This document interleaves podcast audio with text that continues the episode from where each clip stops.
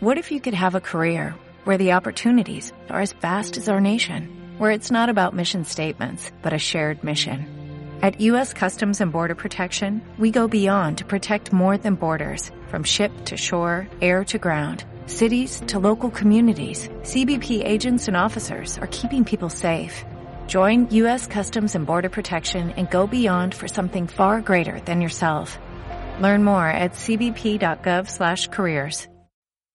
Invocamos a la Santísima Trinidad, en el nombre del Padre, del Hijo y del Espíritu Santo. Amén.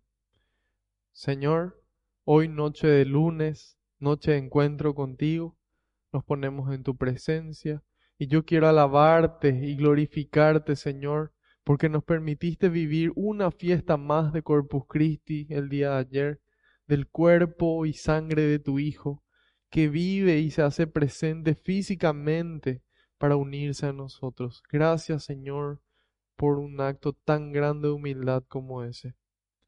Quiero alabarte y glorificarte porque tu amor y tu misericordia me alcanzaron. Quiero alabarte y glorificarte porque no nos tratas como merecen nuestras culpas.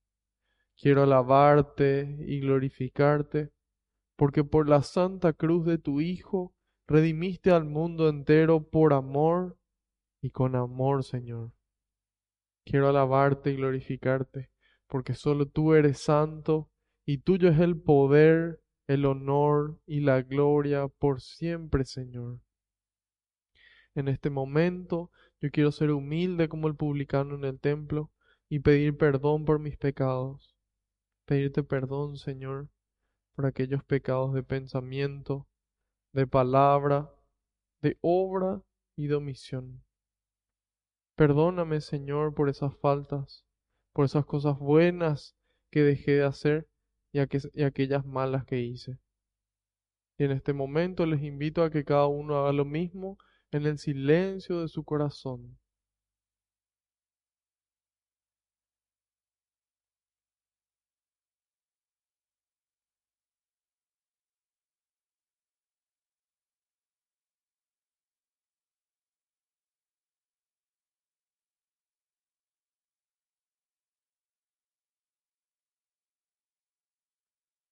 Así también como en este momento pedimos perdón, espero que puedan acercarse siempre con la mayor frecuencia posible al sacramento de la reconciliación, donde Jesús nos espera para celebrar esa fiesta del perdón, esa fiesta de su misericordia. Jesús, en este momento te pido que se cumpla tu palabra, que siempre se cumple. Y tú dijiste que donde dos o más se reúnan en tu nombre, Ahí vas a estar vos presente, Señor. Y nosotros sabemos que aunque no te podamos ver, tú estás aquí entre nosotros. Contento, muy contento, Señor, de que podamos compartir un poco más de tu palabra, un poco más de tu mensaje y un poco más de tu amor, Señor. Te pido, Jesús, que tú vayas por delante, que allanes los caminos, que puedas arar la tierra de nuestra mente y nuestro corazón para que esta semilla que se va a sembrar, que es tu palabra, pueda dar fruto y fruto en abundancia, frutos de amor, frutos que permanezcan en aquellos que los reciban. En algunos el 30, en otros el 60 y en otros el 100%, Señor. En este momento, Jesús, deposito en tus manos las intenciones de los aquí presentes, de los que participan, también los pedidos de oración que recibimos en este momento lo ponemos en tus manos. También, Señor, nos despojamos de ese miedo, de ese problema, de esa angustia, de aquello que aprieta nuestro corazón y no nos deja ser libres y felices, aquello que nos roba la paz.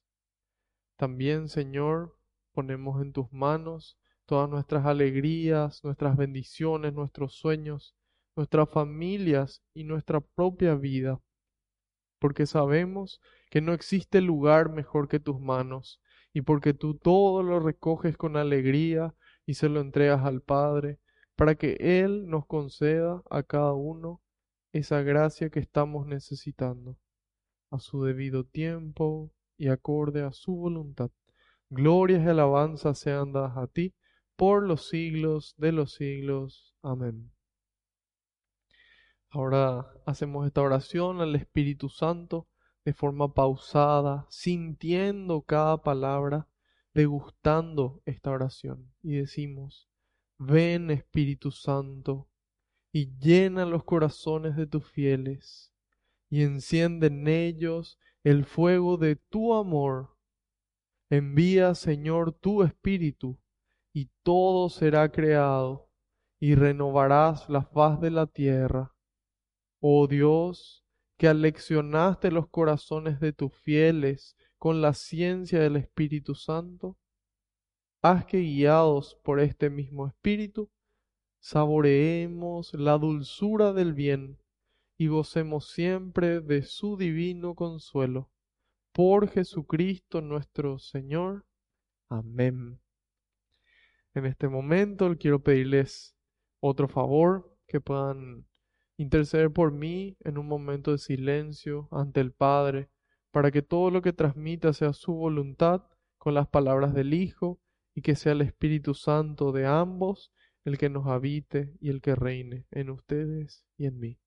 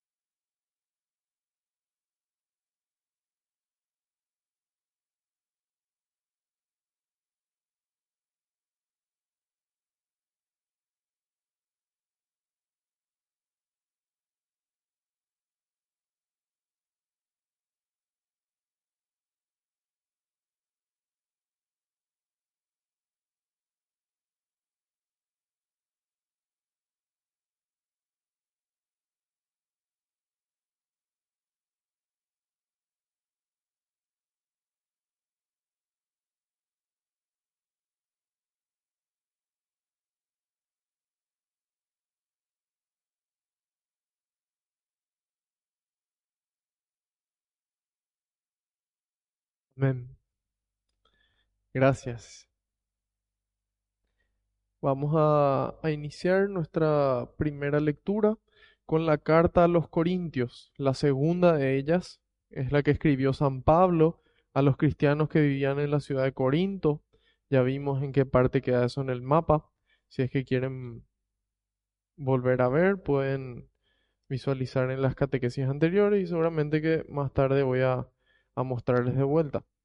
Entonces, a pesar de que San Pablo haya escrito esta carta para los cristianos de Corinto, también está escrita para nosotros hoy, porque la palabra de Dios es viva y eficaz y es siempre actual. De, ella siempre podemos quitar nuevos tesoros, entonces vamos a hacerlo. Vamos a ver qué el Señor nos quiere regalar. Segunda carta a los Corintios, capítulo 1. Vamos a leer solamente los versículos del 1 al 7. Entonces eso nos va a dar la oportunidad para poder profundizar.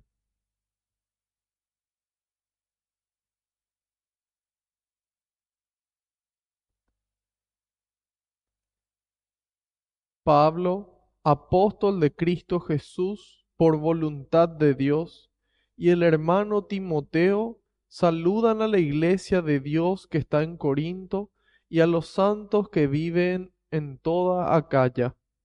Reciban gracia y paz de Dios nuestro Padre y de Cristo Jesús el Señor. Bendito sea Dios, Padre de Cristo Jesús nuestro Señor, Padre lleno de ternura, Dios del que viene todo consuelo Él nos conforta en toda prueba, para que también nosotros seamos capaces de confortar a los que están en medio, a los que están en cualquier dificultad, mediante el mismo consuelo que recibimos de Dios. Pues en la misma medida en que los sufrimientos de Cristo recaen abundantemente sobre nosotros, el consuelo de Cristo también nos llega con mayor abundancia.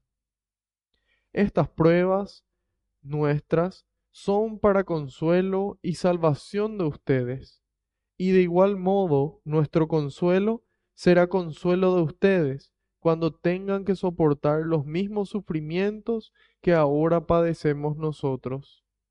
Si ustedes comparten nuestros sufrimientos, también compartirán nuestro consuelo. Se lo decimos y lo esperamos con mucha firmeza. Palabra de Dios, te alabamos, Señor. Palabra de Dios. La palabra de Dios. Esta es la palabra de Dios que estamos escuchando. Entonces, es importante poder escucharla y acogerla como tal. Aquí San Pablo se presenta y dice, apóstol de Cristo Jesús por voluntad de Dios. Fue Dios el que tomó la iniciativa. Fue Dios siempre el que tomó la iniciativa. De la nada crea el universo completo. Y dentro de ese universo crea al hombre. Le regala una conciencia, le regala la libertad y le regala la capacidad de amar. Poco inferior a los ángeles lo hizo, dice un salmo. Entonces, aquí dice, apóstol de Cristo por voluntad de Dios. Dios voluntariamente me creó a mí y a vos y a cada persona aquí presente porque Él quiso, por amor, porque Él quería que nosotros podamos tener un cuerpo y que en este cuerpo podamos ser hijos suyos y que en algún momento, conservando esa salvación que Cristo consiguió para nosotros, entonces poder volver junto a Él, a esa gloria eterna, a esa patria celestial que nos espera a cada uno. Y dice, apóstol de Cristo Jesús por voluntad de Dios. Asimismo, Jesús dijo, ustedes no me eligieron a mí, sino que fui yo el que los eligió a ustedes. Y queridos hermanos, les tengo una noticia, esos elegidos, así como Pablo, somos vos y yo hoy. En este siglo XXI somos nosotros los elegidos, así con todos nuestros pecados, nuestras falencias, nuestras debilidades así nos eligió, para que en la medida en la que nos dejemos santificar, su Espíritu nos renueve y nos asemeje a Cristo Jesús. Entonces, es importante que seamos conscientes de esto, que nos demos cuenta de que Dios tiene un plan para nosotros, de que Dios tiene un plan, de que si vos estás del otro lado de la pantalla porque Dios quiere algo de vos, una respuesta de amor manifestada de muchas formas. Y dice, y el hermano Timoteo saludan a la iglesia de Dios que está en Corinto y a los santos que viven en toda calle y a los cristianos que viven en Asunción, en Ciudad de México, en Buenos Aires y en cada ciudad que están del otro lado escuchando esto. Hay muchísimas personas que, que luego escuchan también el audio en Spotify de Estados Unidos, así que bueno, también San Pablo les escribe a ustedes y nos desea algo en particular, dice en el 2. Reciban gracia y paz de Dios nuestro Padre y de Cristo Jesús el Señor. Recibamos, queridos hermanos, abramos las manos y el corazón para recibir esta gracia y esta paz que Dios viene a traernos. Y podemos preguntarnos, ¿y cómo en medio de esta situación y en medio de esta dificultad y en medio de esta pandemia? Para Dios todo es posible. Y en medio de esta situación también nos trae esta gracia, esta fortaleza y esta paz. Y empieza a alabar, dice, bendito sea Dios, bendito sea Dios, Padre de Cristo Jesús, nuestro Señor, Padre lleno de ternura. Espera un poco, Marco. ¿Cómo que Padre lleno de ternura? Si nosotros nos vamos al Antiguo Testamento, vamos a ver de que era un Dios castigador, de que mandaba fuego y quemaba toda una ciudad entera. Vemos ciertas acciones de Dios Padre que, que no parecen realmente dignas de un Padre lleno de ternura. Bueno, ahí es importante entender de que la historia de la salvación, la historia de la salvación tiene etapas, así como un niño. Un niño cuando primero le, le conoce a su papá o a su mamá, no es que ya sabe toda su personalidad, qué le gusta, cómo es, cómo reacciona, cómo piensa, cuáles son sus costumbres. Por supuesto que no. Cuando un niño nace recién, apenas reconoce la figura de sus padres, el sonido de su voz. Y en la medida en la que va creciendo, va madurando en su conocimiento de sus padres. Asimismo ocurre con el pueblo elegido de Dios, este pueblo que empieza allá con el llamado de Abraham en Ur de Caldea. Entonces ahí empiezan a conocerle a Dios y va creciendo el conocimiento de Dios gracias al Espíritu Santo. Porque San Pablo dice en una de sus cartas que es el Espíritu Santo el que conoce el interior, el que conoce lo más profundo de Dios. Entonces es Él quien nos revela a nosotros aquí en la tierra esa, esa presencia, esa persona de Dios. Entonces, en la medida en la que se fue avanzando en, la, en, la, eh, en las etapas de la, de la historia de la humanidad, entonces fue creciendo el conocimiento y fue perfeccionándose el conocimiento y la imagen que nosotros en nuestras limitaciones tenemos de Dios. ¿Y qué hizo Dios? Bueno, se fue revelando a través de los patriarcas, a través de los profetas, los reyes, los jueces, ¿sí? los jueces, los reyes, hasta que en la plenitud de los tiempos hizo algo en especial. Se encarnó, se encarnó su Hijo, su Hijo único, para que nosotros al ver a Jesús veamos al Padre.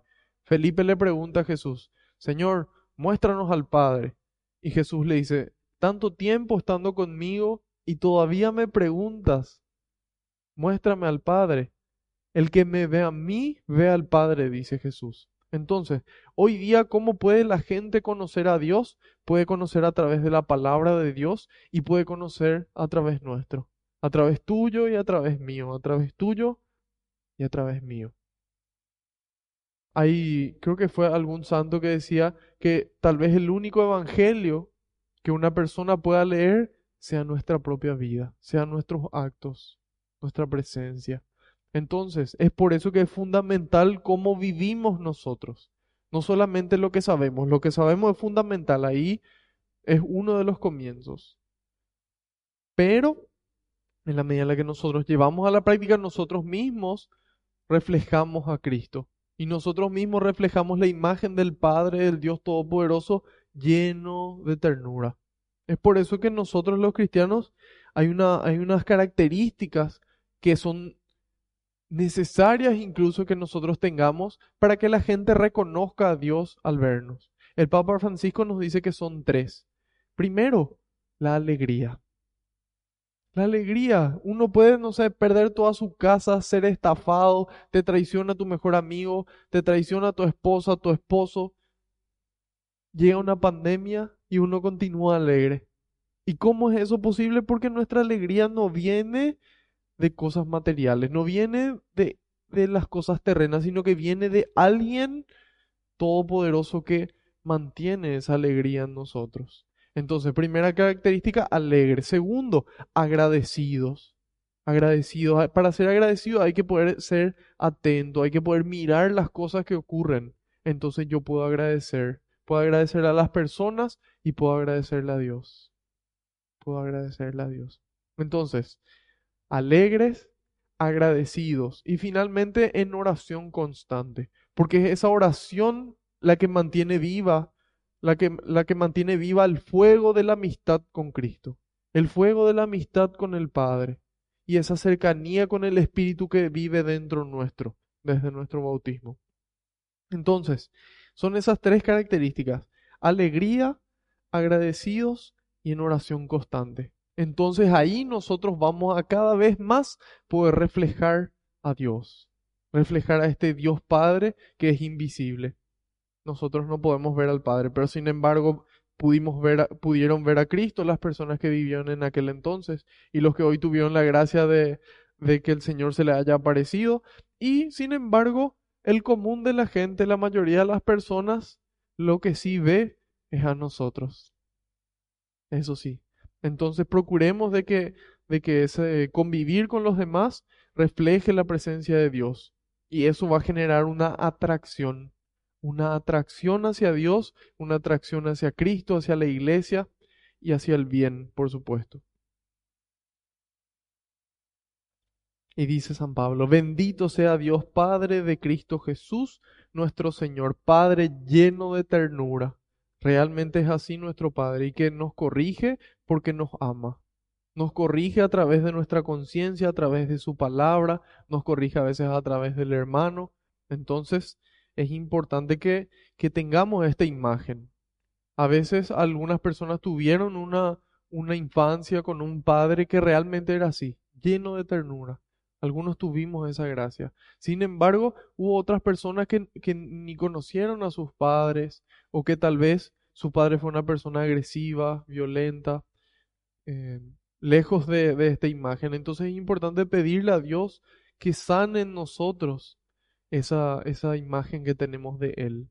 Porque muchas veces, así como vimos a nuestros padres, vemos a Dios. Sin embargo, Él realmente es un Padre lleno de ternura, que, que Él dice, dice en la palabra de Dios, que aunque un padre o una madre abandonen a sus hijos, Dios no nos va a abandonar jamás. Aunque nuestros padres sean capaces de fallarnos, de herirnos, de herirnos gravemente, Dios jamás haría eso.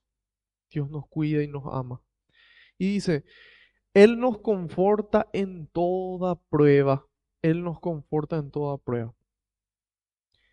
Pero ¿en qué prueba?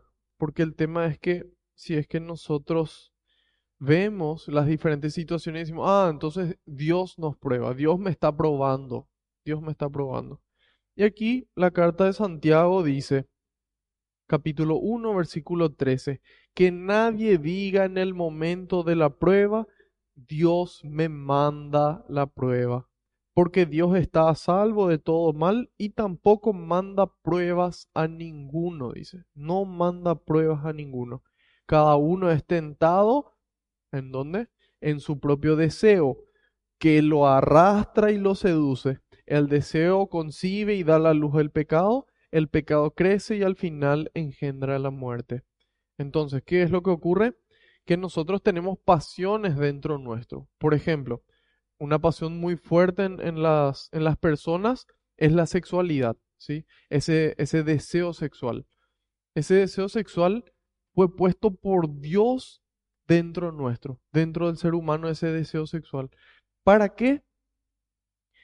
Para que en un momento preciso, elegido por Él, pueda generar una unión mucho más profunda que cualquier otra unión entre dos personas.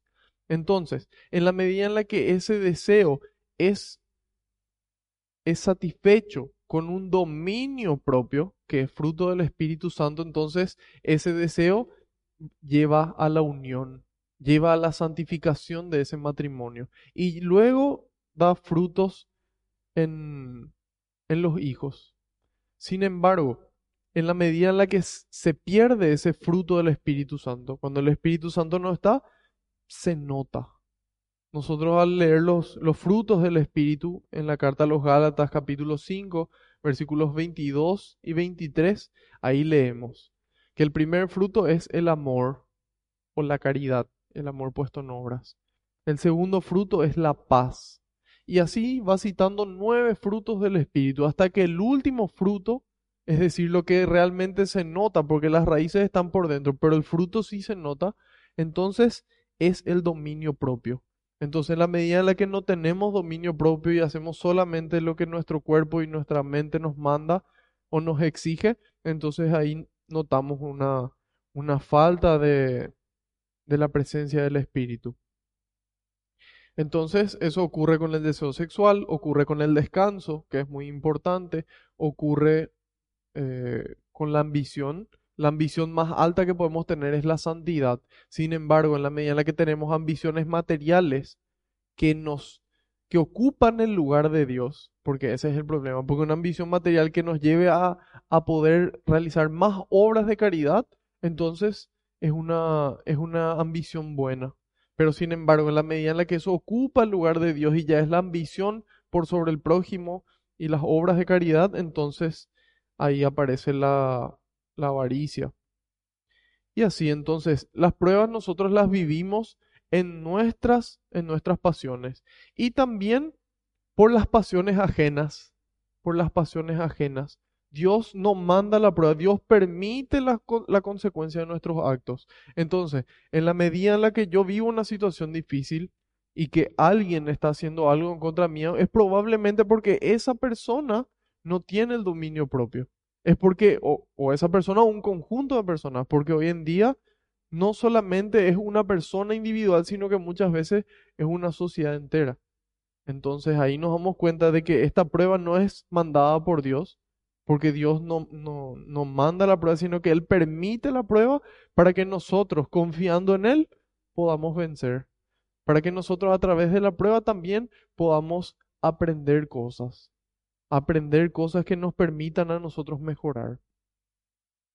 Entonces, aquí dice, Él nos conforta en toda prueba para que también nosotros seamos capaces de confortar a los que están en cualquier dificultad. Entonces, Dios nos consuela y dice, nos consuela no solamente para, para que nosotros podamos estar en paz, sino para que a partir de esa paz que nosotros recibimos, a partir de ese consuelo, nosotros podamos consolar a otros. Entonces, por eso es muy importante que no se guarden todas las enseñanzas que reciben, que todo lo que practican puedan compartirlo y así podamos realmente crear un mundo, un mundo mejor, pero no solamente ante los, ante los ojos del mundo, sino ante, sino ante los ojos de Dios y lo que Él nos pide. Y dice, mediante el mismo consuelo que recibimos de Dios. Nadie puede dar las cosas que no tienen. Si yo no tengo paz, no puedo dar paz. Si yo no soy feliz, no puedo transmitir felicidad.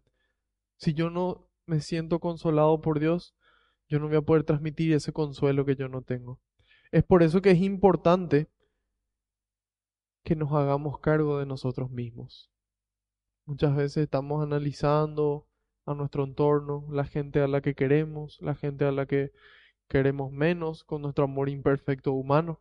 Y sin embargo, qué fundamental es que podamos analizarnos a nosotros mismos, mirarnos al espejo, teniendo a la palabra de Dios como espejo, y ser humildes, dejarnos moldear por el Señor a su imagen y semejanza cada vez más. Y en la medida en la que nosotros entonces recibimos ese consuelo, tenemos esa vida de oración, entonces podemos ver lo que Dios hace en nuestras vidas y ser agradecidos y alegres. Dice, pues en la misma medida en que los sufrimientos de Cristo recaen abundantemente sobre nosotros, el consuelo de Cristo también nos llega con mayor abundancia. En la medida en la que nosotros sufrimos por hacer el bien, por ir en contra de este mundo consumista, materialista, hedonista que busca el placer por sobre todo, un mundo que tiene una cultura del descarte, de la inmediatez, donde lo que importa es que ahora funcione y si no descarto y tiene que ser en este momento, si no ya no, entonces nosotros podamos hacer frente a esta situación. Y nos dice, en la medida en la que los sufrimientos de Cristo caen sobre nosotros, en esa misma medida o mayor incluso cae el consuelo. Donde abundó el pecado, sobreabundó la gracia. Entonces, aquí dice, el consuelo de Cristo también nos, llega con mayor abundancia. Estas pruebas nuestras son para consuelo y salvación de ustedes. Estas pruebas nuestras son para consuelo y salvación de ustedes. en la medida en la que nosotros más cerca estamos de Dios, probablemente más grandes van a ser las pruebas. Porque Dios es fiel y no permitirá que seamos tentados por encima de nuestras fuerzas. Y en la medida en la que más cerca estamos de Él, más fuerza tenemos. Entonces las tentaciones son más grandes. Y dice aquí, estas pruebas nuestras, las que nos tocan a nosotros, son para consuelo y salvación de ustedes. Cuando ustedes vean las pruebas grandes que, que a nosotros nos toca enfrentar, puedan ver cómo pudimos superar y de esa forma tengan consuelo. Y de esa forma también les llegue la salvación. Y de igual modo nuestro consuelo será consuelo de ustedes cuando tengan que soportar los mismos sufrimientos que ahora padecemos nosotros. Si el mundo, si el mundo no nos persigue, queridos hermanos, si el mundo no se queja de las cosas que nosotros estamos diciendo, es probablemente porque todavía estamos muy en el mundo. Una cosa es estar en el mundo y ser del mundo. Entonces, en la medida en la que nosotros somos del mundo, entonces ahí no hay problema. Si todos son ovejas, ahí no hay problema. Si todos son lobos, tampoco hay problema. Pero en el momento en el que la oveja se encuentra con el lobo, ahí sí. Entonces, es importante que nos demos cuenta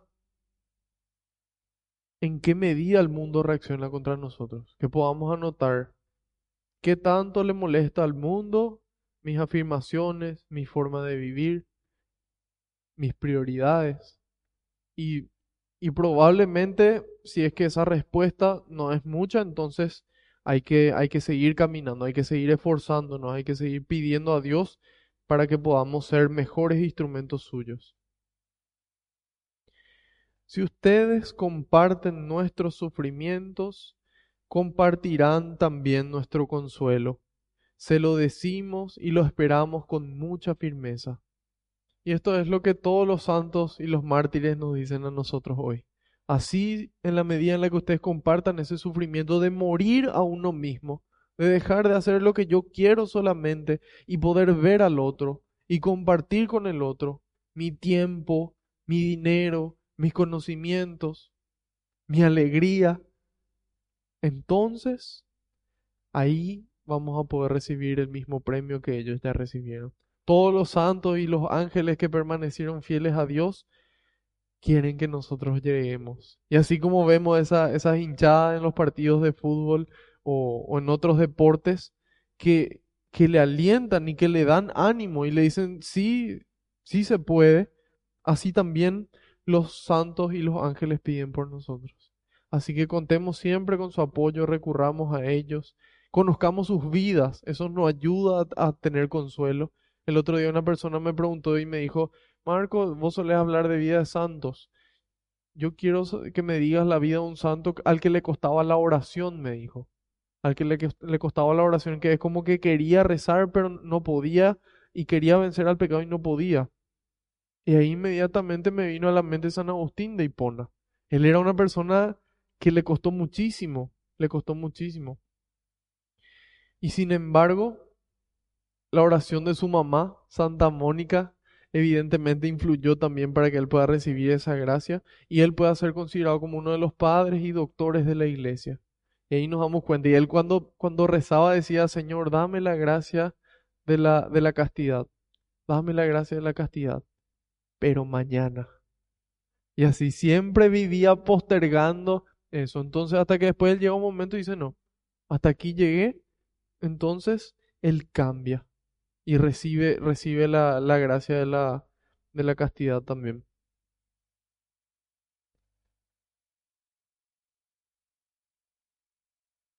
En síntesis, nosotros, queridos hermanos, así como Cristo llamó a San Pablo a ser su apóstol, nos llama a nosotros hoy, y en la medida en la que nosotros recibimos de Dios el consuelo y la gracia, así como su paz, vamos a poder tener esas características de ser alegres, agradecidos y poder permanecer en oración constante y algún día poder recibir esta recompensa que ya la recibió San Pablo, nosotros también y encontrarnos allá arriba todos juntos. Ese es mi anhelo más grande. Yo desde que comencé a, a servir como catequista le decía, mi, mi intención no es que no es que, que vengan porque, porque qué lindo lo que escuchan, qué bien que hablan. No, a, a mí no me, no me, no me interesa eso.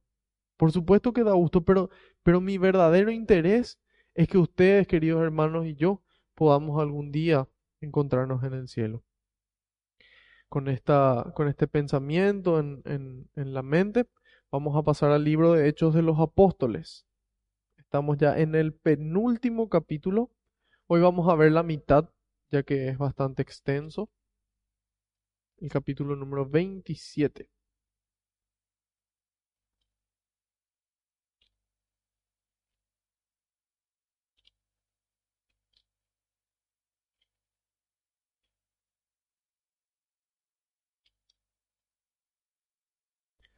Espero que, que se encuentren todos muy bien, que en este momento el Espíritu Santo pueda renovar las energías, pueda sacar fuera esa pereza y llenarnos de diligencia eh, a estos cuerpos estudiosos y trabajadores.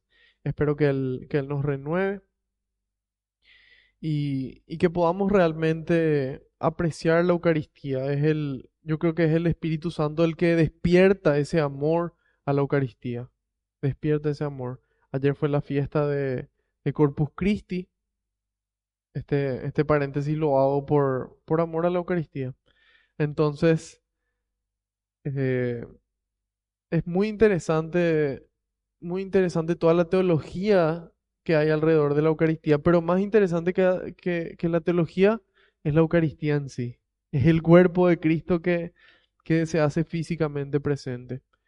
Y tanto nos ama tanto nos ama a Dios que nos dice, felices los que creen sin ver. Sin embargo, a pesar de eso nos regala los, los milagros eucarísticos para, para que aumente nuestra fe en la presencia real de Cristo en la Eucaristía, de que es realmente una transubstanciación, es realmente un milagro eucarístico donde el pan deja de ser pan y se convierte en el cuerpo de Cristo y el vino deja de ser vino y se convierte en la sangre de Cristo.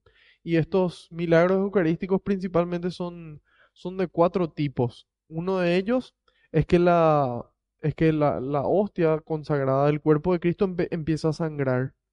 Y empieza a sangrar. Y bueno, evidentemente que eso no, no tiene explicación científica. Otro milagro es que la, la Eucaristía, una vez consagrada, se convirtió en, tejido del corazón, en, un, en tejido del corazón. Después, otro, otro milagro es que eh, el, cuerpo de Cristo, las hostias consagradas, no se descompongan durante cientos y cientos de años, que normalmente deberían de descomponerse por las, por las bacterias, por el proceso de descomposición. Y el cuarto milagro eucarístico que, que, Dios nos regala es que personas pudieron vivir años de su vida viviendo solamente del cuerpo de Cristo inclusive creo que hasta 50 años viviendo solamente del cuerpo de Cristo. Y ahí nos damos cuenta de que realmente eh, Cristo se hace presente. También podemos ver otros que podrían considerarse como milagros eucarísticos, que cuando el Santísimo está expuesto y se le acerca a una persona que está, que está infestada, que está poseída por un demonio, se, se, se petrifica o empieza, o empieza a decir maldiciones en contra de Jesús y ese tipo de, de acciones. Entonces ahí nos damos cuenta de que realmente está. Lo ideal es que nosotros le creamos al Señor. Cuando el Señor dice, tomen y coman, esto es mi cuerpo, en ese mismo instante, ese pan se convirtió en su cuerpo. Y es suficiente que el Señor haya dicho eso para creerle y saber que es así. Y buscarle entonces todos los días de nuestra vida. Les comenté que ahora hace poco hizo dos años de mi, de mi aniversario de que empecé a, participar de forma diaria de la misa. Y yo creo que es lo mejor que me pasó en la vida. En estos, en estos dos años yo les decía que, que yo vivo de fiesta. Participé unas 600, entre 600 y 700 misas en dos años. Y, y no te cansas. No, yo me voy a encontrarme con alguien, de alguien de quien es imposible eh, aburrirse. Y en la medida en la que las personas son, son aburridas es porque realmente no, no, no, todavía no pudieron encontrarse con el Señor. Todavía no pudieron encontrarse con el Señor y darle esa respuesta amor que cada día se renueva. Así como, como lo hizo San Pablo, Entonces vamos a, a leer qué ocurrió con él. Hechos 27, del 1 al 26.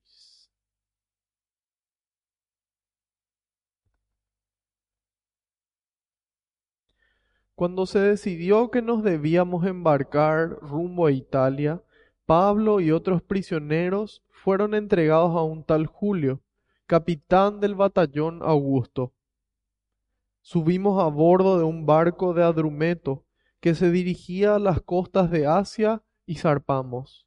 Nos acompañaba Aristarco, un macedonio de la ciudad de Tesalónica. Llegamos a Sidón al día siguiente. Julio se mostró muy humano con Pablo y le permitió visitar a sus amigos y que pudieran atenderle. Partiendo de allí nos desviamos hacia Chipre, pues los vientos eran contrarios. Atravesamos los mares de Cilicia y Panfilia y llegamos a Mira de Licia. Allí el capitán encontró un barco de Alejandría que se dirigía a Italia y nos hizo subir a bordo. Durante varios días navegamos lentamente y con muchas dificultades llegamos frente a frente a Nido, Nido. Como el viento no nos dejaba entrar en ese puerto, navegamos al abrigo de Creta, dando vista al cabo, de, al cabo Salmón. Lo costeamos con dificultad y llegamos a un lugar llamado Puertos Buenos, cerca de la ciudad de Lacea. El tiempo transcurría, ya había pasado la fiesta del ayuno y la navegación empezaba a ser peligrosa. Entonces Pablo les dijo, Amigos, yo veo que la travesía es muy arriesgada y vamos a perder no solo la carga y la nave, sino también nuestras vidas. Pero el oficial romano confiaba más en el piloto y en el patrón del barco que en las palabras de Pablo. Como además este puerto era poco apropiado para pasar el invierno, la mayoría acordó partir, esperando alcanzar con un poco de suerte el puerto de Fénix, que está abierto hacia el suroeste y el noroeste, y donde pensaban pasar el invierno. Comenzó entonces a soplar un viento ligero del sur, y pensaron que lograrían su objetivo. Levaron anclas y costearon la isla de Creta pero poco después la isla fue barrida por un viento huracanado que llaman Euroaquilón. El barco fue arrastrado y no se logró hacer frente al viento, de manera que nos quedamos a la deriva. Mientras pasábamos al abrigo de una pequeña isla llamada Cauda, logramos con mucho esfuerzo recuperar el bote salvavidas. Una vez subido a bordo, hubo que asegurar el casco ciñéndolo por debajo con cables. Ante el peligro de encallar en las arenas de Sirte, soltaron el ancla flotante y nos dejamos arrastrar. El temporal era tan violento que al día siguiente tuvieron que arrojar al agua parte del cargamento. Al tercer día los marineros arrojaron al mar con sus propias manos también el aparejo del barco como la tempestad seguía con la misma violencia, los días pasaban y no se veían ni el sol ni las estrellas. Estábamos perdiendo ya toda esperanza. Como hacía días que no comíamos, Pablo se puso en medio y les dijo, Amigos, ustedes tenían que haberme escuchado y no salir de Creta pues nos habíamos, pues nos habríamos ahorrado este peligro y esta pérdida.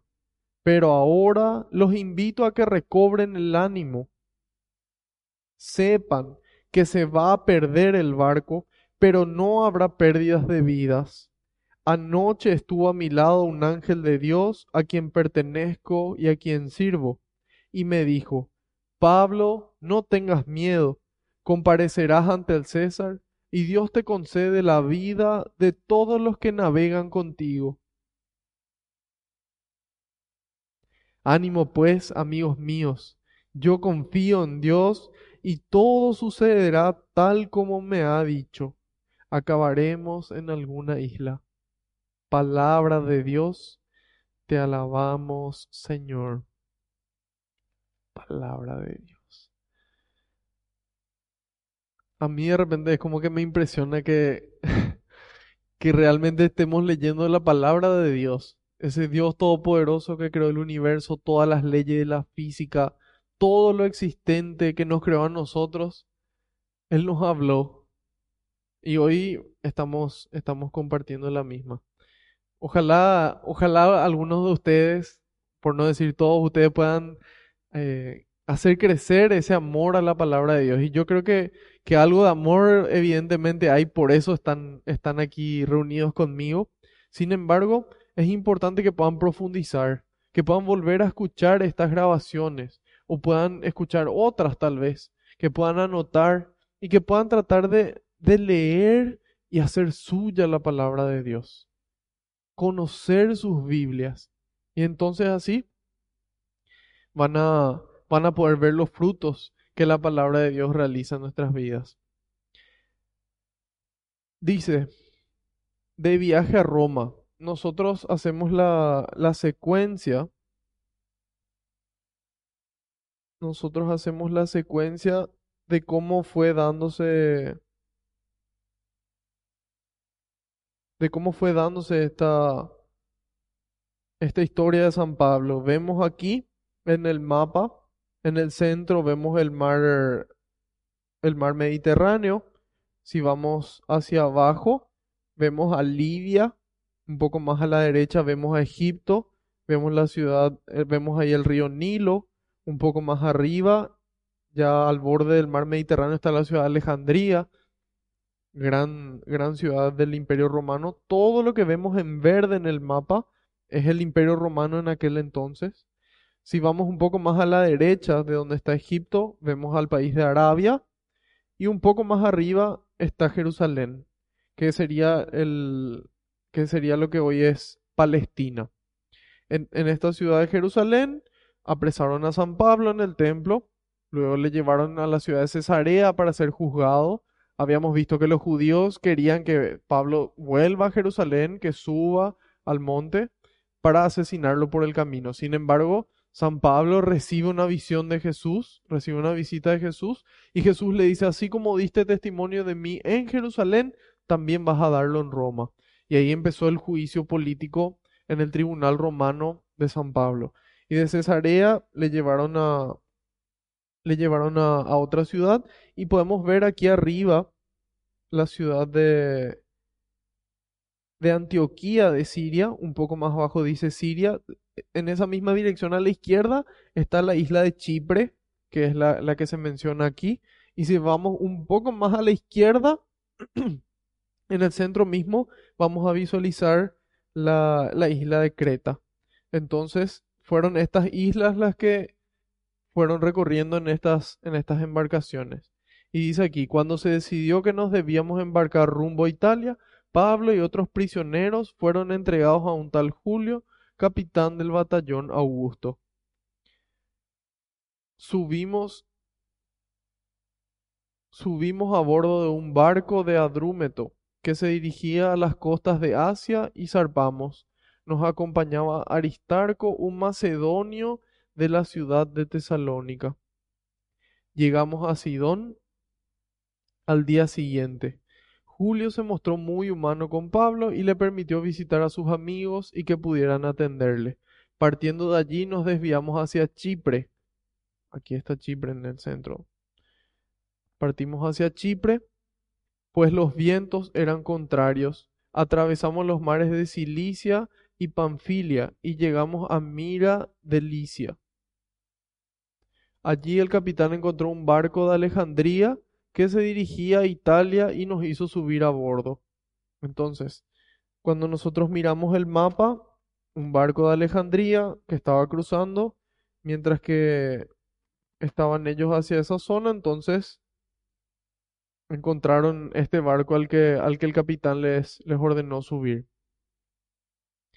Dice en el 7, durante varios días navegamos lentamente y con muchas dificultades llegamos a, a Nido como el viento no nos dejaba entrar en ese puerto, navegamos al abrigo de Creta, dando vista al cabo de Salmón. Vemos aquí dónde está la isla de Creta. Hasta ahí ya estaban llegando. Y dice, lo costeamos con dificultad y llegamos a un lugar llamado Puertos Buenos, llegado cerca, cerca de la ciudad de La Sea. El tiempo transcurría.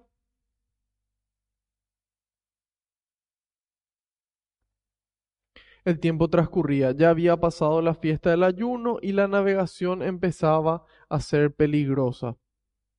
Un detalle importante que no tenemos que saltar es que cuando empieza este relato, dice, cuando se decidió que nos debíamos embarcar, ahí dice nos debíamos. Eso significa que probablemente era San Lucas el que estaba también acompañando a San Pablo en este viaje. Fue San Lucas el que escribió este libro, escribió su Evangelio y esta segunda obra, continuación del, del Evangelio, el que vivió esta, esta situación. Y la, la Biblia de Navarra nos, nos comenta que esta nave alejandrina o de Alejandría en la que embarcaron tenía que ser una de las que transportaban trigo desde Egipto a Roma. Desde Egipto a Roma, es, es decir, desde aquí abajo, cruzando el, el mar Mediterráneo hasta llegar a Roma.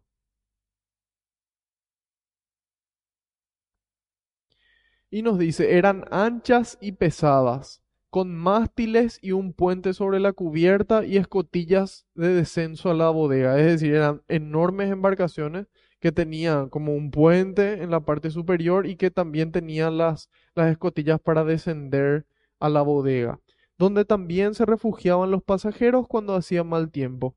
Y nos dice, en aquella época la navegación por alta mar se consideraba insegura a partir de mediados de septiembre y quedaba suspendida desde los primeros días de noviembre hasta marzo. Entonces, estamos ubicándonos en el tiempo ahora. En esa época, la navegación se consideraba a partir de septiembre, junio, julio, agosto, septiembre, a partir de septiembre en adelante, peligrosa. Y a partir de noviembre hasta marzo, se suspendía. Y dice, este ayuno del que se habla aquí, el tiempo transcurría, ya había pasado la fiesta del ayuno y la navegación empezaba a ser peligrosa. Este ayuno corresponde al gran día de la expiación, se llama, donde ellos tenían que eh, realizar estos, estos sacrificios. Eso se encuentra en el capítulo número 16 del Levítico. Y dice que en el año 60 que es cuando se dio esto en el año 60. Cristo murió aproximadamente en el año 35, 36.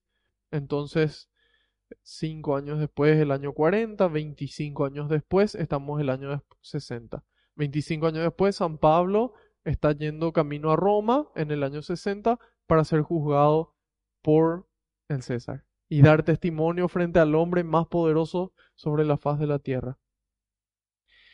Y entonces dice que en este año 60 tenía que ser más o menos a finales de octubre. Entonces septiembre, octubre. En septiembre ya empezaba a ser peligroso. Finales de octubre, bastante peligroso. En noviembre ya empezaba, ya se prohibía. Entonces era un tiempo muy peligroso para, para navegar. Y nos cuenta de que, nos comenta de que Pablo ya había sufrido entonces tres naufragios. Tres naufragios. Tres veces ya, ya San Pablo se hundió con un barco y sobrevivió. Entonces él era una persona con experiencia. Estos naufragios se narran en la segunda carta a los Corintios que leímos hoy, pero en el versículo 11. Hoy vimos el versículo 1. Y dice, tenía pues experiencia sobre lo arriesgado del viaje, pero la mayoría puso esperanza en alcanzar un puerto más adecuado para hibernar, para invernar. Entonces, a nosotros también a menudo nos ocurre que alguien con más experiencia, que alguien con más sabiduría nos aconseja. Y sin embargo nosotros en nuestro ánimo muchas veces eh, en gran cantidad nos ponemos de acuerdo y hacemos lo que a nosotros se nos, se nos antoja. Y entonces eso evidentemente tiene sus consecuencias, como ocurrió aquí. Y dice en el 10, entonces Pablo les dijo, amigos, yo veo que la travesía es muy arriesgada y vamos a perder no solo la carga y la nave, sino también nuestras vidas. Y Pablo entonces aquí vemos el, el amor que le tiene a esta persona que, que, cuida su vida, porque él en un momento dice, bueno, entre la vida y la muerte, yo no sé qué elegir. Para mí la muerte es ganancia. Yo ya quiero estar con Cristo, pero, pero a ustedes les conviene que todavía esté acá para poder seguir transmitiéndoles lo que Dios quiere, quiere que yo les transmita. Entonces, San Pablo aquí, por amor también a estas, a estas personas, le dice, no solamente vamos a perder la carga de la nave, sino también las vidas. Pero, dice el 11, atención aquí. Pero el oficial romano confiaba ciegamente en Jesucristo, entonces obedeció a Pablo. No dice eso, ¿verdad? Dice, pero el oficial romano confiaba más en el piloto y en el patrón del barco que en las palabras de Pablo. Y ese es un problema brutal, hermanos. Ese es un problema casi fatal de forma literal aquí. Entonces,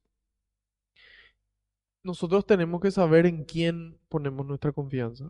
Ponemos nuestra confianza en una vacuna, ponemos nuestra confianza en un médico, ponemos la confianza en un amigo o ponemos nuestra confianza en Dios. Por supuesto que una vacuna también es un medio que Dios utiliza para que nosotros podamos recibir sanación y podamos prevenir enfermedades. Sin embargo, cree que una vacuna es la que nos va a salvar a nosotros, una vacuna no le salva a nadie. Tal vez pueda alargar unos años de vida. Sin embargo, la salvación verdadera solamente viene de Cristo. Entonces es importante que tengamos eso presente, de que la verdadera salvación no viene de ninguna persona que no sea nuestro, nuestro Señor. Y ahí, ¿a quién iba ¿A quién iba dirigida la carta a los corintios? A los cristianos de Corinto. ¿Y quién era el que estaba con San Pablo? Decía, le saluda Pablo y... ¿Cómo se acuerda? Y Timoteo. Y Timoteo. Entonces, él en la carta a Timoteo, en su segunda carta, capítulo 1, versículo 12, le dice, yo sé en quién he puesto mi confianza y sé que Él tiene el poder y sé que Él tiene el poder para guardar hasta el último día la misión que Él mismo me encomendó. Entonces, un poco más pausado.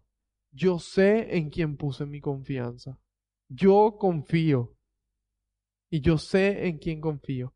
Y no es, no es coincidencia nuevamente, yo pienso, queridos hermanos, que, que se acerque esta fiesta del Sagrado Corazón de Jesús del viernes viernes 11 de junio, en donde realmente la, la, clave está en la confianza en Jesús y en, su, y en su sagrado corazón. Entonces, es importante esta confianza, es fundamental. Es lo que nos permite a nosotros dar ese salto de fe, de poder realmente creer. Y aquí dice, yo sé en quién he puesto mi confianza. Y yo hoy les digo a ustedes, yo sé en quién he puesto mi confianza. Yo marco. Y sé que Él tiene el poder para guardar hasta el último día, hasta el último día esa misión que Él me encomendó. Y yo sé que yo no tengo las fuerzas, y yo sé que yo soy débil, pero yo sé en quién puse mi confianza.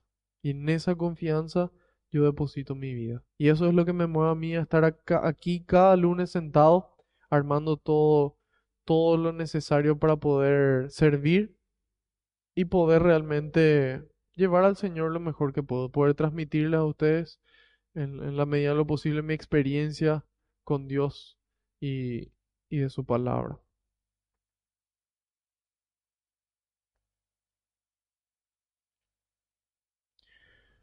Bueno, entonces San Pablo les avisa, le dice, bueno, gente, esto es bien peligroso, no solamente vamos a perder dinero, sino que nos vamos a morir nosotros también. Y allí le dijeron, no, mira, nosotros confiamos en, en él, confiamos en esta persona, nosotros creemos que él va a hacer eh, todo bien las cosas. Y como, como era poco apropiado para pasar el invierno, la mayoría acordó partir. Hoy en día también vemos una situación similar. La mayoría se pone de acuerdo en que lo que cada uno piensa que está bien, eso está bien. Si vos crees que no le haces daño a nadie, entonces excelente y que no pasa nada si es que yo vivo con, si es que yo vivo con Dios o sin Dios, da lo mismo. Entonces, nos damos cuenta de que, de que ocurre lo mismo, de que esta situación de que esta situación de, de ponerse de acuerdo e ir en contra de lo que Dios nos pide es bastante común. Sin embargo, nosotros podemos dar una respuesta personal, una respuesta de amor, de decir, yo sé en quién he puesto mi confianza. Y así como Josué, mi casa y yo serviremos al Señor. Nosotros, especialmente cuando, cuando tengamos hijos pequeños, podemos elegir a quién servir. Podemos elegir nosotros a quién servir y podemos transmitir ese servicio y que ellos vean desde pequeños cómo se vive ese, ese amor a Dios, ese servicio a Dios.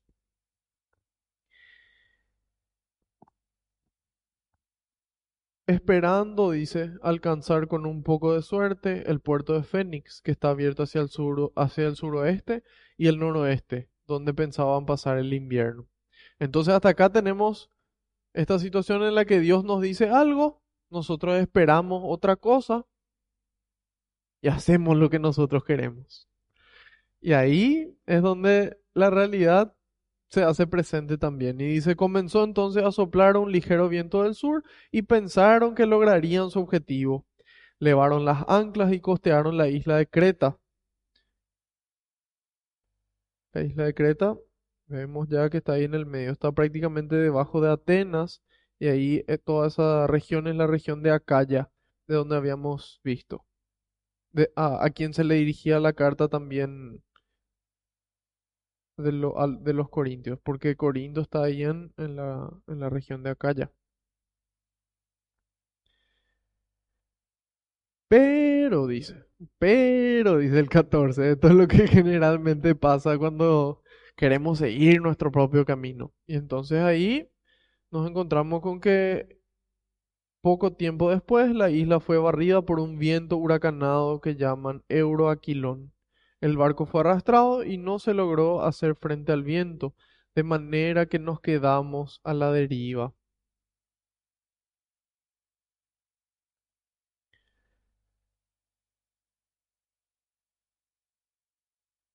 Aquí podemos notar de que, bueno, de, de que esta situación, a pesar de que ellos tenían una intención, ocurre algo que va en contra de lo que ellos esperaban. Sin embargo, sin embargo, este es el momento en el que nosotros tenemos que acordarnos lo que el Señor nos dice. La carta, la carta a los Romanos, capítulo 8, versículo 28, dice, Dios dispone todas las cosas, Dios dispone todas las cosas para el bien de los que le aman, para el bien de los que le aman. Y para los otros no, sí, para los otros también, pero los otros no, no ven lo que Dios hace y deciden seguir un camino diferente. Entonces, especialmente para los que le aman, Dios dispone todas las cosas para su bien. Entonces ahí, ¿qué ocurre? Este viento que empezó a soplar en contra y que les llevó luego a, vamos a ver a la, a la destrucción, a que se cumpla esta profecía de San Pablo, fue la oportunidad de San Pablo para dar testimonio. Fue, fue la oportunidad de San Pablo para continuar anunciando el Evangelio y la presencia real de ese mundo espiritual en esta dimensión terrenal. Porque dice, una vez Mientras pasábamos al abrigo de una pequeña isla, logramos con mucho esfuerzo recuperar el bote salvavidas. Una vez subido a bordo, una vez subido a bordo, hubo que asegurar el casco ciñéndolo por debajo con cables.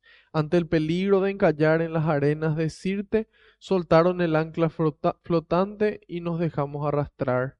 El temporal era tan violento, ¿le suena esa frase? el temporal era tan violento, a mí me, me remonta automáticamente a, al pasaje del Evangelio cuando el temporal era tan violento que la barca casi se hundía y Jesús dormía en la barca. Hasta que después él se levanta y, y bueno, le ordena a la tormenta que cese, la tormenta en ese instante se detiene y les dice, hombres de poca fe, ¿por qué, por qué tienen miedo?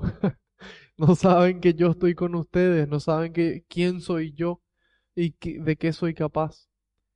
Y entonces, bueno, vemos aquí como, como este es un episodio similar en el que San Pablo también estaba consciente de, de la presencia ya de Jesús con él. Y dice, bueno, al tercer día los marineros arrojaron al mar con sus propias manos también el aparejo del barco.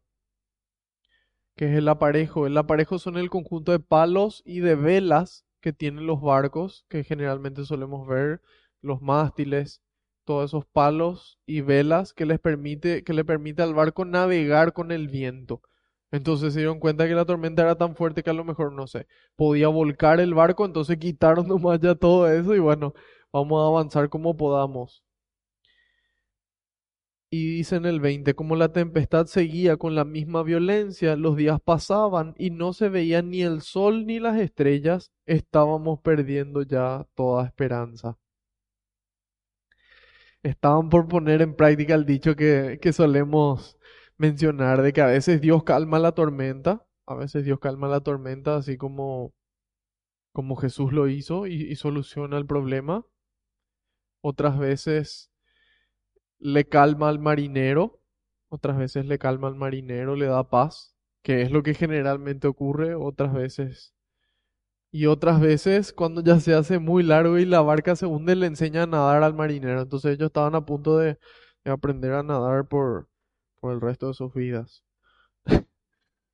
Entonces, bueno, San Pablo les anuncia, no hagan esto, eso no, no es prudente, ellos hacen igual y entran en medio de la tormenta, con una, con una actitud de desesperación. Y ahí dice, empezamos a perder ya la esperanza. Y en el 21 dice, como hace, hacía días que no comíamos, Pablo se puso en medio y les dijo. En otras, en otras traducciones decía que hacía 14 días que no comían. Hacía 14 días que ya no estaban comiendo, que estaban sobreviviendo como podían. Y dice, Pablo se puso en medio y les dijo, amigos, ustedes tenían que haberme escuchado y no salir de Creta, pues nos habríamos ahorrado este peligro y esta pérdida. Pero, dice, pero ahora, en vista de que ya no hicimos caso, entonces hay una actitud que igual podemos tomar que nos permita a nosotros continuar y, y pasar esta situación. Y dice, pero ahora los invito a que recobren el ánimo. Hoy a nosotros nos dice esto, no hubiesen hecho experimentos en los laboratorios con ciertos virus que podrían escaparse del laboratorio y contaminar y, y, y contagiarse e infestar a toda la humanidad. No, no hubiesen hecho eso. Pero ahora que se hizo eso, porque inclusive en Estados Unidos hizo una ordenó una investigación después de muchísimo tiempo a ver si realmente el, coronavirus se escapó de, un laboratorio en Wuhan o no. Bueno, otro tema. Sin embargo, ahora nosotros, sea porque se haya comido un murciélago o porque se escapó del, del laboratorio del virus, nosotros tenemos que, que afrontar esta situación y nos dice, les invito a que recobren el ánimo. Fuerza, Fuerza, queridos hermanos, fortaleza, el Espíritu Santo nos habita. Jesús camina con nosotros, hace presente la Eucaristía. El Padre nos ama, nos ama y es un Padre lleno de ternura. Entonces, ánimo. No, no, no existió pandemia en toda la historia de la humanidad que no haya sido superada. Por eso nosotros estamos todavía aquí. Así que bueno, es importante que podamos afrontarla de la mejor manera, que recibamos este consuelo de Dios para confortar al otro, decía la carta que leímos. Y dice, sepan que se va a perder el barco, pero no habrá pérdida de vidas. Anoche estuvo a mi lado un ángel de Dios a quien pertenezco y a quien sirvo. no desaprovechado una San Pablo, le amo. Y ahí Orígenes comenta, dice, tanto los ángeles buenos como los ángeles malos se encuentran entre las personas. Nosotros de repente tal vez pensamos de que los ángeles no viven en esta, en esta realidad, sin embargo sí, sí lo hacen. Y nos dice, no por casualidad o sin razón fue asignado ese ángel, por ejemplo, para ser el guardián de Pedro, o aquel otro para Pablo, o lo de los hijos de la iglesia los que siempre contemplan su rostro, contemplan el rostro de su Padre que es el cielo.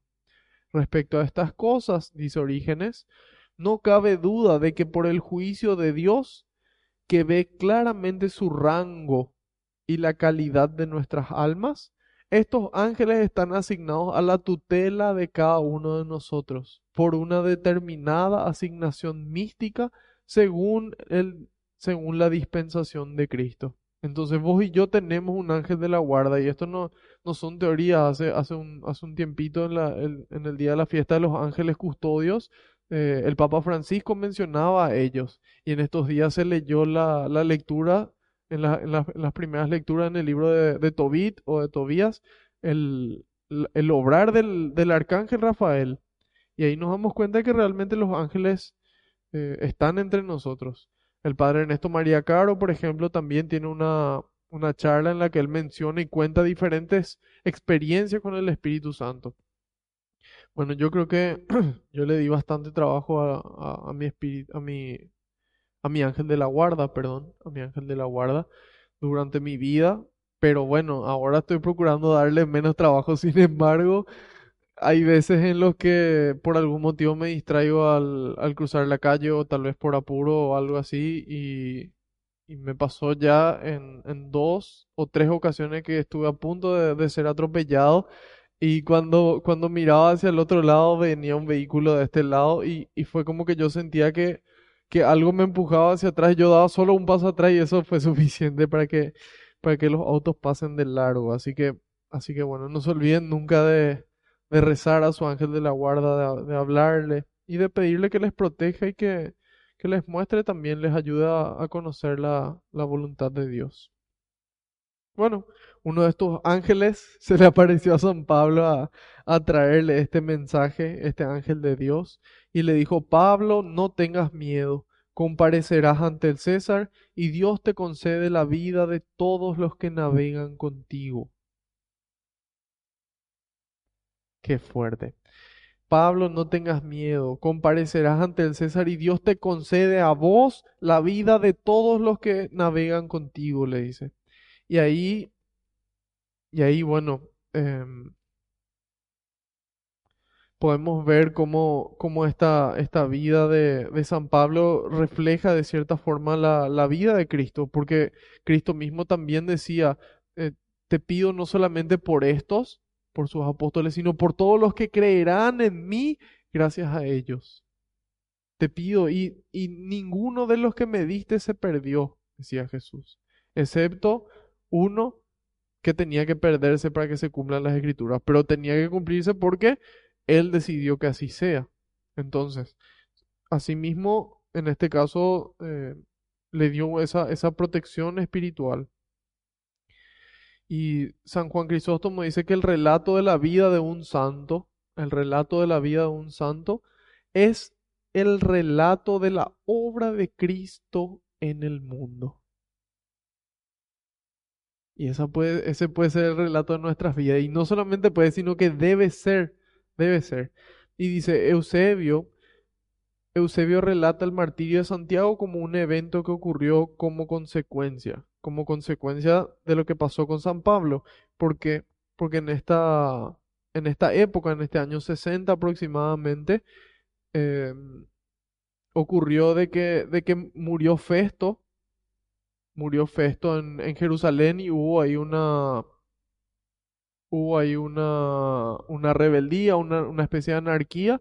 Entonces le toman a Santiago, que fue el, el encargado de, de, Jerusalén, el obispo de Jerusalén, y le, le, le obligan a, a Santiago, el hermano del, del Señor, ya sabemos qué significa hermano, de que es pariente cercano o, o, primo o amigo y le obligan a él a renegar de su fe. Él no reniega de la fe, le hacen saltar del, del pináculo del templo y luego le, le, le golpean hasta matarlo. Bueno, todo esto fue de cierta forma también consecuencia de, de la situación y de toda esta inestabilidad que se vivían en Jerusalén y en, y en Cesarea, que era donde también estuvo Pablo. Y después nosotros vamos terminando y dice, ánimo pues, amigos míos, yo confío en Dios. y todo sucederá tal como me ha dicho. Acabaremos en alguna isla. Un último comentario es el de, el de San Amonio. San Amonio decía que Dios consideró oportuno, Dios consideró oportuno que Pablo viaje a Roma. Y él dice, Dios le podría haber puesto directamente en Roma, quitado de Jerusalén y le ponía en Roma, después de tomar el de Jerusalén, a él de Jerusalén por medio de un ángel, como había puesto a Habacuc después que lo llevó de Judea en Babilonia. ¿Qué hizo Dios con Habacuc? Un ángel le tomó de Judea y le puso en Babilonia, junto al foso de los leones donde estaba Daniel. Pero no lo hizo, dice. Es decir, hay veces de que Dios obra milagrosamente, hay veces que Dios obra de forma extraordinaria, pero generalmente no lo hace. Generalmente no lo hace. Porque, o si no, no, no va a ser extraordinario, va a ser ordinario el milagro. Pero lo importante es saber de que Dios podía hacer eso y que si Dios pudiendo obrar un milagro no lo obró, es porque podía quitar un bien mayor de esa situación sin que hubiese ese milagro. Y dice, pero no lo hizo, sin embargo, mostró un evento milagroso al salvar a Pablo y sus compañeros, porque se hundió este buque gigante lleno de, lleno de trigo, y dice, Él le concedió sus almas para que tuviera benevolencia con sus hermanos, pero no el barco y su cargamento, porque el piadoso no tiene consideración por las cosas terrenales, ni se entristece por su pérdida. Entonces, hacemos un resumen. Dios nos habla. Dios nos habla y nos marca un camino a través de su palabra, a través de la iglesia que nos enseña su palabra, a través de esa tradición apostólica que estaba antes de su palabra. Y es importante que nosotros podamos hacer caso, que nosotros podamos hacer caso. Y en la medida en la que no hagamos caso, bueno, las consecuencias van a estar ahí y una vez que lleguen, es importante tener esta, esta actitud de, de San Pablo, decirle, bueno, Señor, yo hice lo que quise, pero, pero quiero cambiar, quiero tu ayuda, quiero volver a, a casa y poder realmente confiar en Dios, poder depositar nuestra confianza en Él y ver las maravillas que obran nuestras vidas, para poder ser agradecidos, alegres y así también poder ser disciplinados en nuestra vida de oración que, nos va a mantener en el camino correcto. De esta forma vamos a, a darle gracias a Dios por tanto amor, por tanta vida, por tanta ternura. Señor, quiero darte gracias por mostrarnos el camino, por habernos elegido para ser apóstoles tuyos, que viven estando cerca tuyo y llevan tu mensaje al mundo entero. Te pido que envíes más obreros a la viña, porque la cosecha es grande, grande, Señor, y los trabajadores son pocos.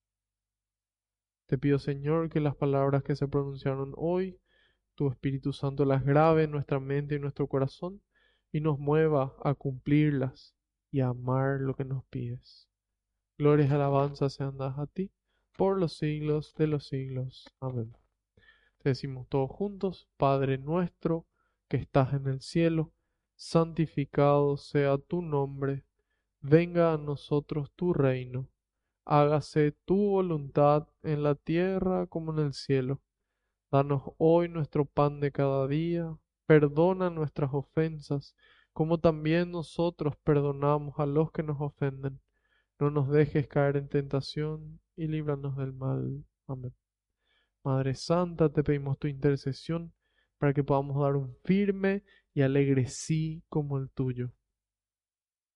Que cada uno pueda decir, hágase, hágase en mí según tu palabra, hágase en mí la voluntad de Dios, hágase en mí, hágase. De esa forma podamos cumplir con lo que el Señor nos pide, darle esa respuesta de amor. Dios te salve María, llena eres de gracia, el Señor es contigo. Bendita tú eres entre todas las mujeres, y bendito es el fruto de tu vientre, Jesús. Santa María, Madre de Dios, ruega por nosotros los pecadores, ahora y en la hora de nuestra muerte. Amén. hablando de ángeles, vamos a hacer caso al pedido del Papa y rezar a San Miguel Arcángel. San Miguel Arcángel, defiéndenos en la batalla, sé nuestro amparo contra la perversidad y acechanzas del demonio. Reprímale Dios, pedimos suplicantes, y tú, príncipe de la milicia celestial, arroja al infierno con el divino poder a Satanás y a los demás espíritus malignos que andan dispersos por el mundo para la perdición de las almas. Amén. María, auxilio de los cristianos, ruega por nosotros. Sagrado corazón de Jesús, en vos confío y espero.